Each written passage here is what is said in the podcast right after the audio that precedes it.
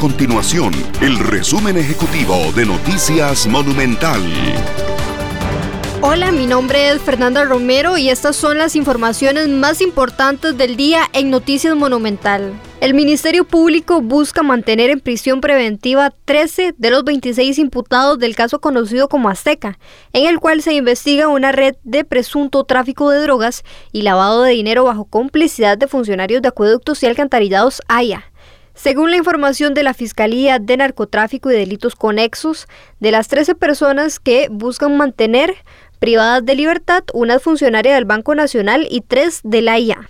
La audiencia de medidas cautelares está en desarrollo en el juzgado penal del primer circuito judicial de San José.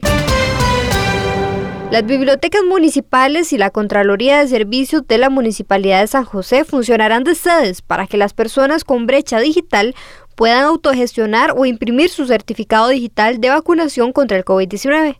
El servicio es totalmente gratuito y finalizará en los últimos días del mes de diciembre. Estas y otras informaciones usted las puede encontrar en nuestro sitio web www.monumental.co.cr. Nuestro compromiso es mantener a Costa Rica informada. Esto fue el resumen ejecutivo de Noticias Monumental.